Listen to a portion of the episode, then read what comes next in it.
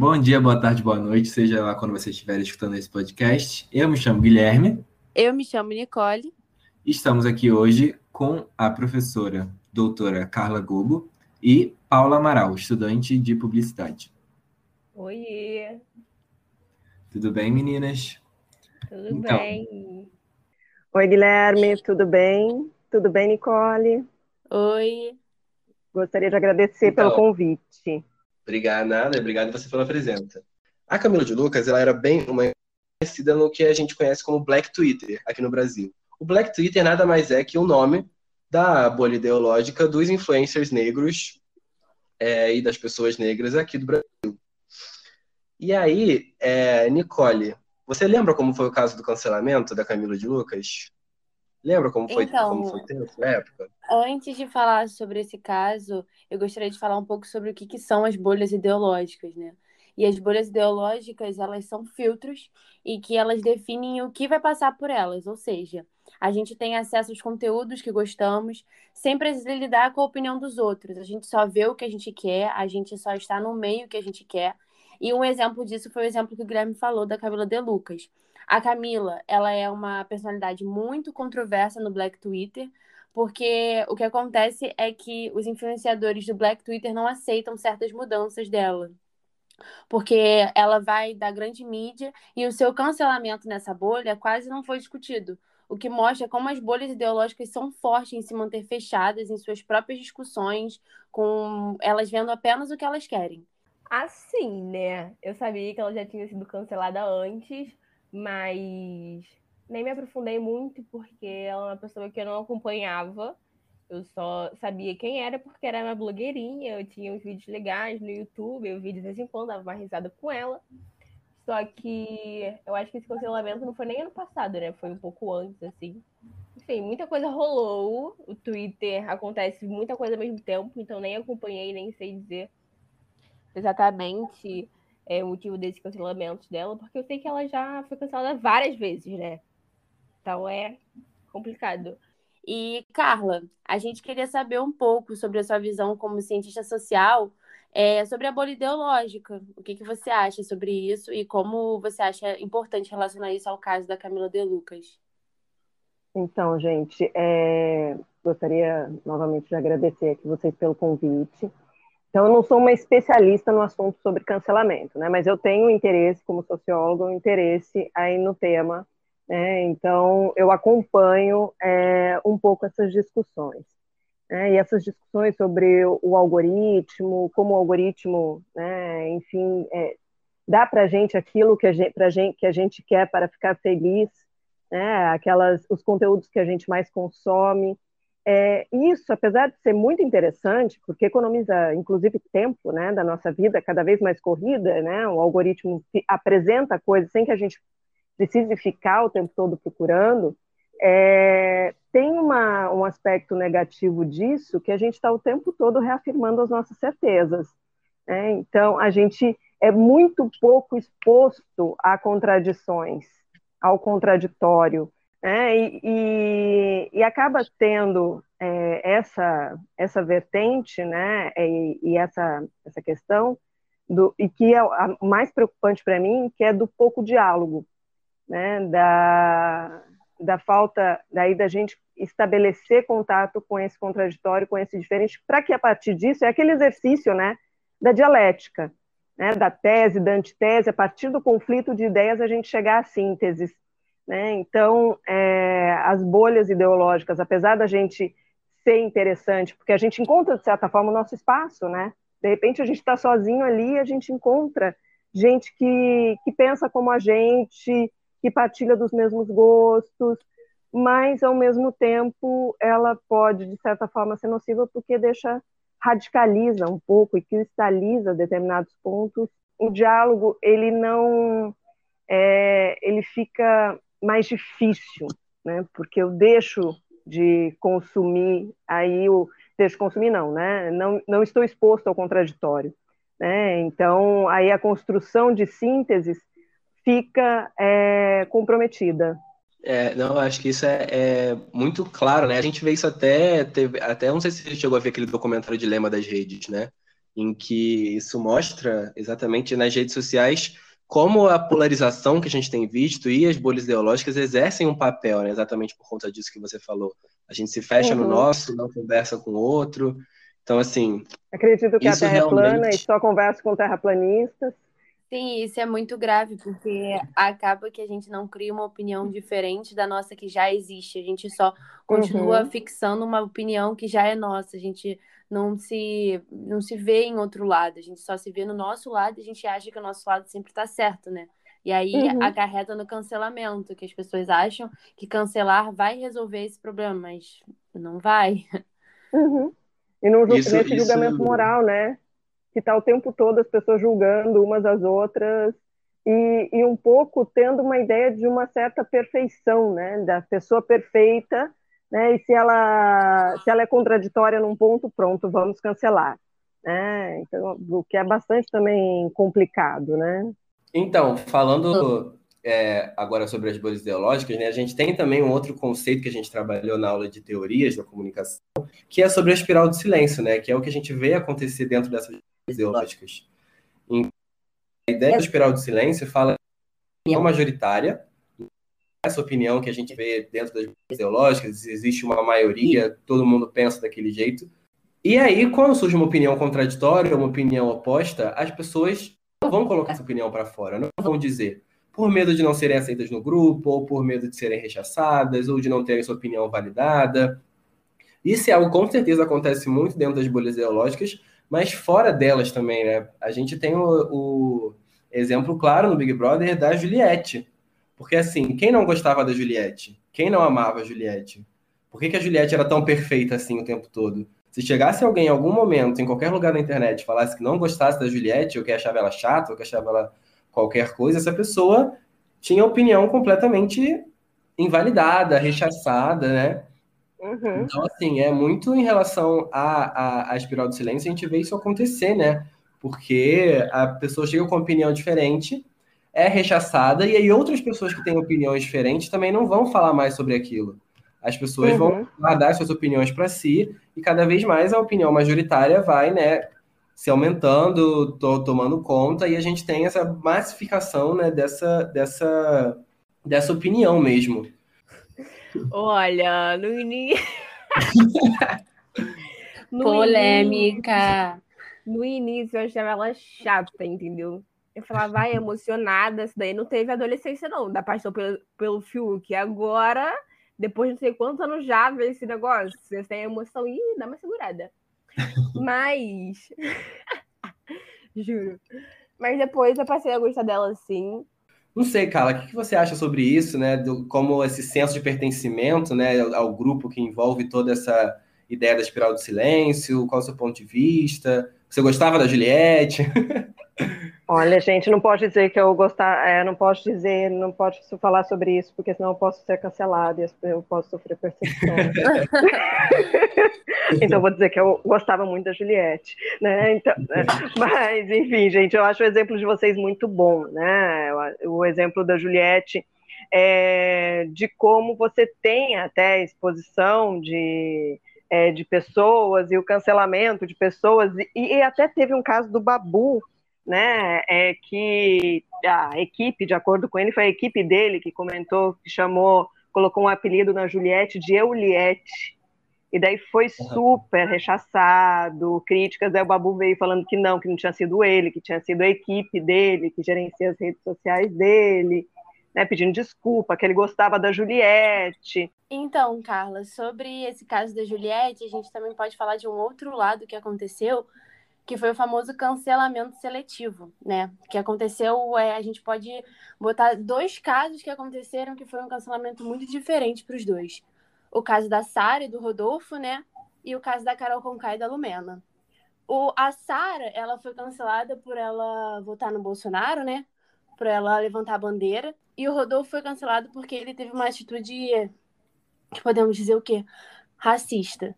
Uhum. E a Carol e a Lumena, elas foram canceladas porque aconteceu aquela, aquele estereótipo, né, que tem do, da pessoa negra, dela ser uma pessoa é, raivosa, uma pessoa que vai sempre estar tá estressada. e com aquela coisa bem intimidadora. E acabou que no programa ela, elas, infelizmente, foram as pessoas que tiveram atitudes grosseiras, só que não era o estereótipo que era para ter sido encaixado nelas. E o cancelamento para eles foi completamente diferente, como a gente pôde perceber, né?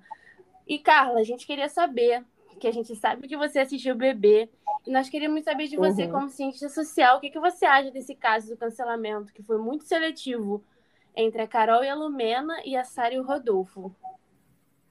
A Carol, eu não sei o que, por que, que ela foi para o BBB. Né?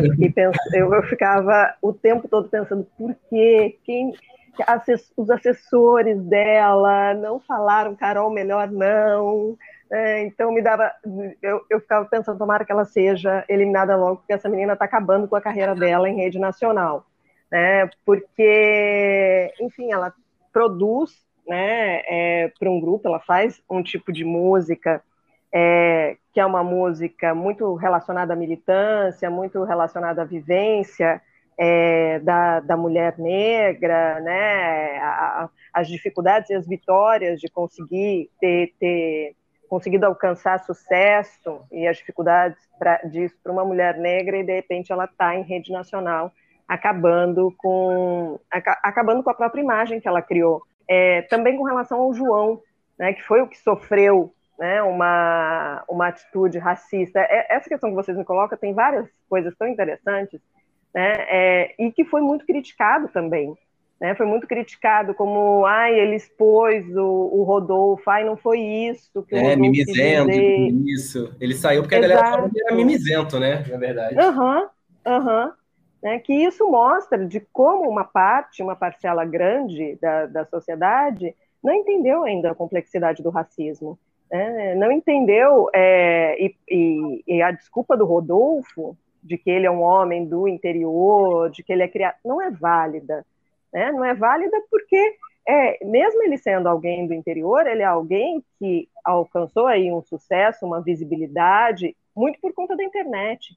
E hoje, se você quiser, né, basta você querer. Né? Se você tiver minimamente, é, se você tiver acesso à internet, se você estiver no interior de Goiás, você consegue acompanhar discursos é, discursos, influencers, um branco, é, pessoas que conteúdos um que falam cara, sobre, é sobre racismo. Tem que pensar que uma coisa então essa esse discurso dele eu é sou um homem pequeno, do interior né, poderia ser válido para alguém não, que faz não acesso à internet tá que não tem que não tem acesso basicamente que não tem acesso é, de que... que... mora, né, que tem uma, um outro tipo de vivência que não é a dele não tem, tipo, putz, tem que lembrar que pessoas erram, que não sei o quê. Não, ele é crucificado, ele não tem o direito de errar.